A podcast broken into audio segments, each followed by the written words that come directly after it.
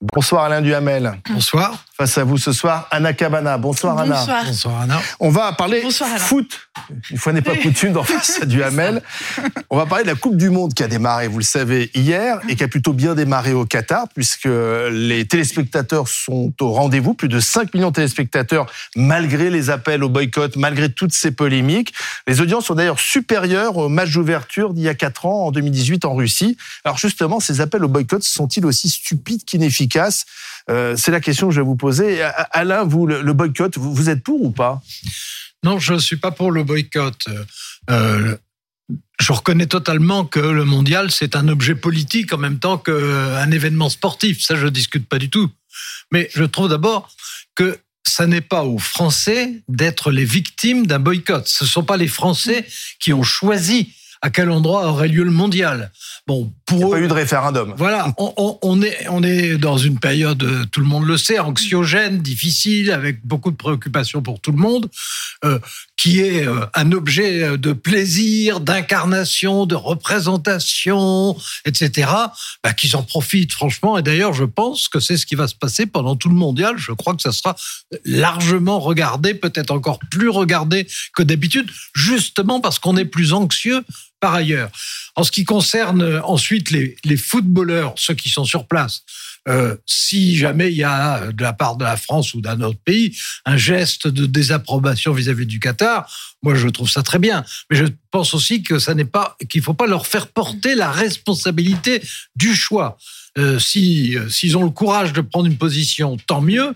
Mais il faut en aller, il faut aller à ceux qui sont les vrais responsables, c'est-à-dire la Fédération française de football et la FIFA. C'est Qui eux- assume, la FIFA c'est- assume. C'est ça, c'est eux qui ont décidé. Et à partir du moment où ils ont décidé, si on trouve que ils ont eu tort, eh ben, et à ce moment-là, il faut faire campagne. Par exemple, il va y avoir beaucoup d'argent qui va être récolté dans cette histoire-là. Et ben, que- qu'une partie soit pour l'écologie, qu'une partie soit pour des fondations euh, pour les droits de l'homme, etc. Et dernier point, quant au gouvernement lui-même, euh, bon, le Qatar, c'est un de nos partenaires importants.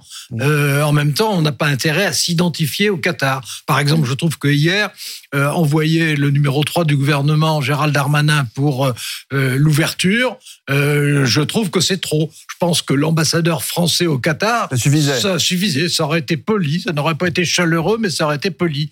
Et alors, en revanche, si on arrive en demi-finale, bon, on n'en est pas là, mais on- évidemment, on souhaite tous y arriver. Si on arrive en demi-finale, qu'à ce moment-là, ça devienne euh, un enjeu national et un partage national, bon, bah, que, que, que Macron y aille à ce moment-là. C'est ce qu'il a prévu Il, d'ailleurs. il a dit qu'il irait Et d'ailleurs. la mise Oui, Et la, der- et la dernière fois, ça avait plutôt porté. Et la mise il y avait été. ira, ira sur place si la France est en quart de finale. quart de finale. C'est ce qu'elle a dit. Oui. Mais là, Anna on est- Cabana, ces appels au boycott, ils sont inutiles donc. Non, mais en tout cas, non, ils sont. Ce qui est certain, c'est qu'on peut pas dire qu'ils sont stupides ces appels au boycott. C'est-à-dire qu'ils sont pas stupides. On est dans un jeu de rôle, euh, Alain, dans cette affaire. Ah bon, Avec des Il y gesticulations. a de l'hypocrisie? Des gesticulations de part et d'autre, des hypocrisies de part et d'autre. Et clairement, je veux dire, ces appels au boycott. Et je ils- n'ai pas ont dit beau- que c'était stupide. ils ont beau être assez vains, en vérité, ils- sont, ils sont utiles. En tout cas, il faut, il faut considérer, voire soutenir euh, au fond, les arguments euh, avancés euh, par les boycotteurs. Même si, encore une fois, tout ça sera vain, mais c'est important de les entendre. Alors, la corruption par l'argent, la corruption de l'argent, je veux dire, ça, c'est, c'est quand même un sujet euh, qu'on ne peut pas totalement passer sous silence. Et c'est utile, c'est utile que ce soit mis sur le devant de la, de la Ouais. scène à cette C'est occasion. pour ça qu'il faut mettre Voilà. en cause la Bien FIFA. sûr. Et la FIFA, quand on voit, mais là aussi, quand on voit euh, l'hypocrisie des gesticulations de la FIFA, son président, vous avez vu cette, cette espèce de tirade, Oui. l'anaphore incroyable euh, euh, pour, enfin, une espèce de, de mariage au fond du politiquement correct et du business. Hein. Aujourd'hui, je me sens qatari. Aujourd'hui, je me sens arabe. Aujourd'hui, je me sens africain. Aujourd'hui, je me sens gay. Aujourd'hui, je me sens handicapé. Aujourd'hui, je me sens Ah, un ce travailleur migrant, Alain. Et en plus, et en plus, il a rajouté qu'il était désolé de ne pas avoir dit qu'aujourd'hui il se sentait une femme. Non, mais on se pince quand on entend ça. Oui, mais parce qu'on l'oblige à le dire, ça. Mais c'est le, c'est le déluge. C'est pour répondre à un peu politiquement des, correct. des hypocrisies. Mais enfin, le politiquement correct, pardon, Oui. en fait, il est de tous les côtés, le politiquement correct. Et quand Emmanuel Macron, Bon. lui aussi, dans un jeu de rôle, Emmanuel Macron, qu'est-ce qu'il Mm. dit? Il dit Je pense qu'il ne faut pas politiser le sport. Oui, bah d'accord. J'ai mais- commencé par mais dire que oui, le sport mais- était politique. Alors, sport- est- justement, est- je peux vous est- montrer une image On est très content de savoir que le Oui. sport est politique, mais c'est pour ça qu'il faudrait sortir Alors, de Alain, ces Alain, Alain, hypocrisies. simplement, Alain, avant de redonner la parole, je peux vous montrer une image parce que c'est Oui, l'une des images du jour. Euh, les Iraniens euh, jouaient face à l'Angleterre. On attendait l'équipe d'Iran, voir comment elle allait réagir par rapport à ce qui se passe dans leur pays. Alors, les Iraniens euh, se sont présentés pour leur hymne et ils n'ont pas chanté. Donc, il y a une volonté de, de marquer les esprits et, et- et un soutien à ceux qui se révoltent, et notamment les femmes iraniennes. Et puis, il y a une banderole qui a été déployée également dans la tribune, voilà, euh, par les supporters iraniens. Euh, et on, dit, voilà, on parle de, de- de liberté sur cette banderole. Donc là, il y a quand même beaucoup de courage parce qu'on sait que la Mais répression est, est terrible. Donc là, Et c'est bien la, que pardon, mais soit politique. la Coupe du Monde, c'est politique. Mais c'est très bien Mais que non, ce mais le soit. attendez, Mais. Macron se trompe. Attendez, j'ai commencé la première phrase par dire que c'était politique. C'est même éminemment politique. C'est évidemment politique, tout le monde le sait. très Ces images vont faire le tour du monde. Bah, bien sûr, et je, et je vous ai également dit, vous voyez, j'avais pas vu ces images. hein. Euh, je vous ai également dit que si les sportifs d'eux-mêmes prennent la responsabilité de manifester euh, le- leur euh, leur critique vis-à-vis du raison. régime, et, etc. Je trouve ça formidable. Vous avez vu que nos- bleus- nos bleus, ils ce ont pas très envie, Ce hein, que mais- j'essayais, ce que Voyons j'essayais bien. d'expliquer, j'espère que c'est bien ce qu'Anna a compris. Ce que j'essayais d'expliquer, c'est que autant c'est bien si des, des sportifs euh, prennent la responsabilité de manifester leur, leur refus d'un régime, de ce qui se passe en Iran, de, de la façon dont fonctionne le Qatar, etc. Très bien, mais il faut pas euh, oublier que ce ne sont pas eux les responsables. Les responsables, c'est ceux qui ont choisi le Qatar comme endroit pour le Et mondial. ça, c'était en Donc, c'est- 2010. donc, voilà. ben oui, Ben mais, oui. mais c'est toujours la FIFA, c'est toujours la, la Fédération FIFA, française. Mais comme ils vont gagner de l'argent. En dans cette 2010, histoire-là- Mbappé, il avait 12 ans. hein, donc, euh, Oui. Non, mais d'accord, d'accord. Mais euh, en, en- en- en tout cas, les, les, les, les structures de direction de la FIFA et de la fédération, ça, c'est toujours la même chose. Hein.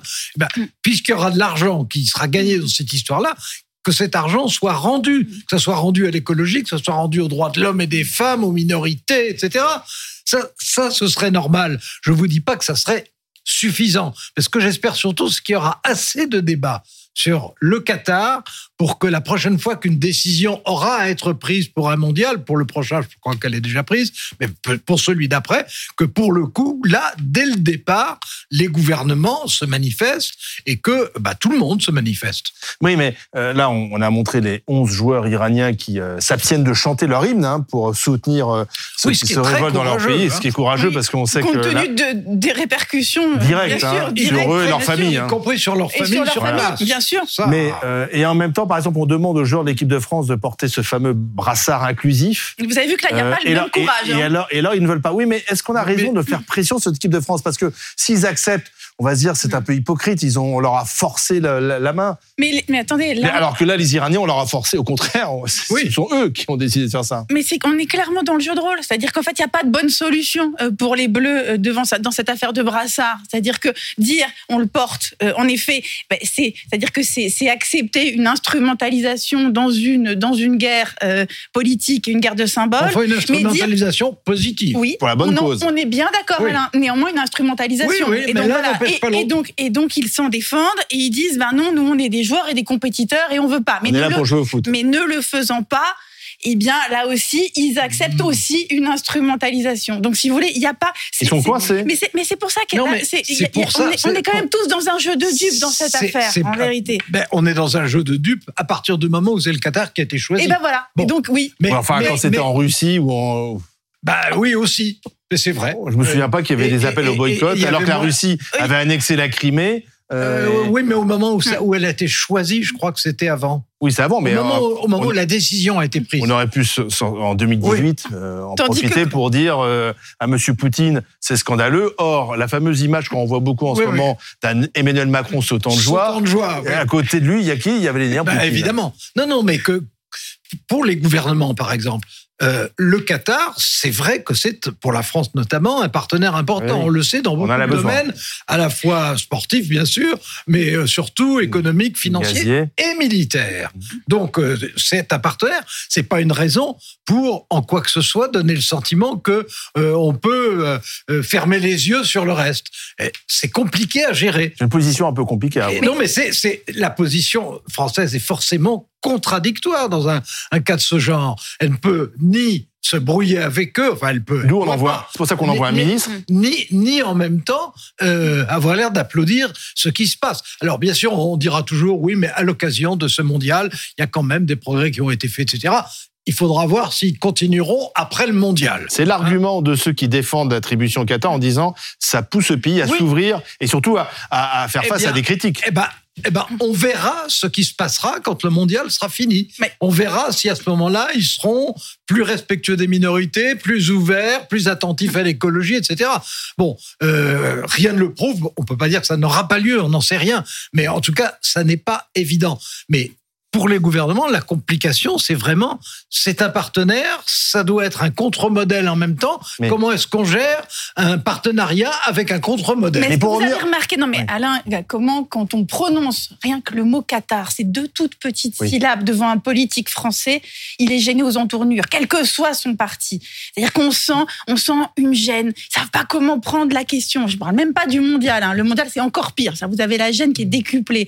Mais mais rien que le Qatar, c'est-à-dire que c'est, on sait pas comment faire en France euh, avec le Qatar. Donc Parce pour que ça- c'est nos mais- partenaires principaux. et ben voilà, mais donc là, si vous voulez, mais c'est l'impuissance politique et la, et, et la Et oui. gêne politique, Et cette oui, espèce mais comme les d'embarras États- grandissant. Comme les États-Unis avec l'Arabie Saoudite.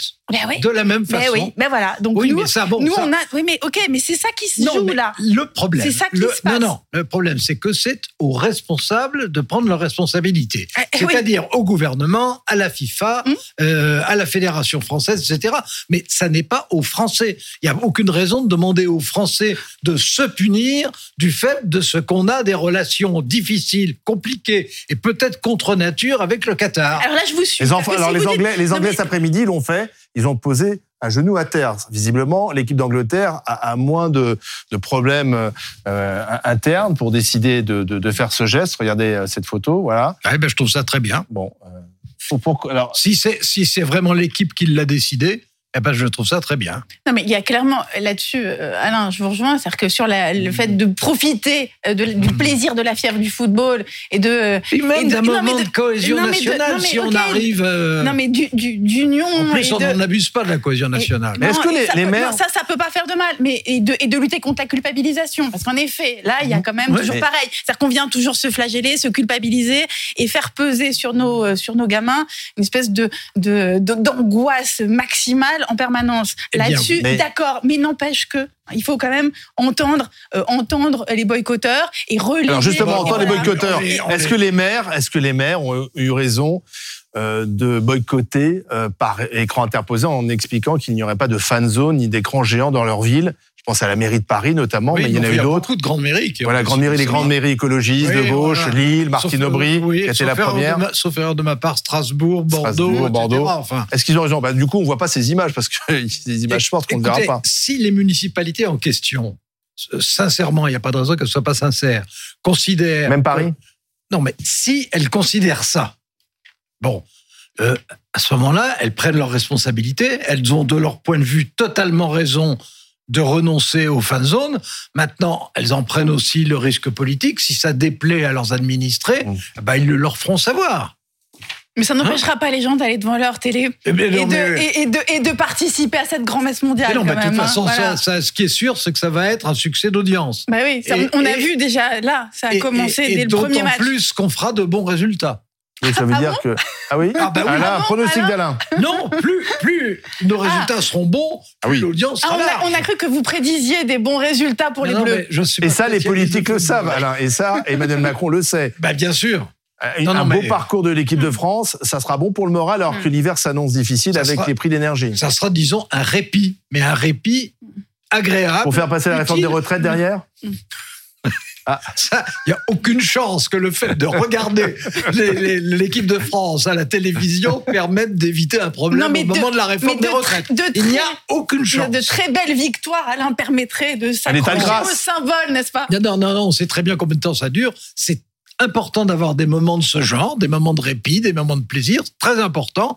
On sait très bien que les effets, ça a disparu deux semaines après, bien entendu. Euh, à côté, l'inflation, euh, l'Ukraine, etc. Euh, malheureusement, en deux semaines, ça reprend complètement le contrôle. Merci à tous les deux. En tout cas, la Coupe du Monde qui vient de démarrer est à vivre sur BFM. BFM Foot, c'est votre rendez-vous lorsque la France joue, et c'est le cas demain soir, France-Australie, avec le débrief la mi-temps à 20h45, présenté par euh, Jean-Baptiste Boursier et nos consultants, euh, notamment euh, Roland Courbis, Emmanuel Petit, Stéphane Guy et Estelle de Denis. Et puis 21h45, la fin du match, c'est pareil, on débrief sur BFM TV, BFM Foot.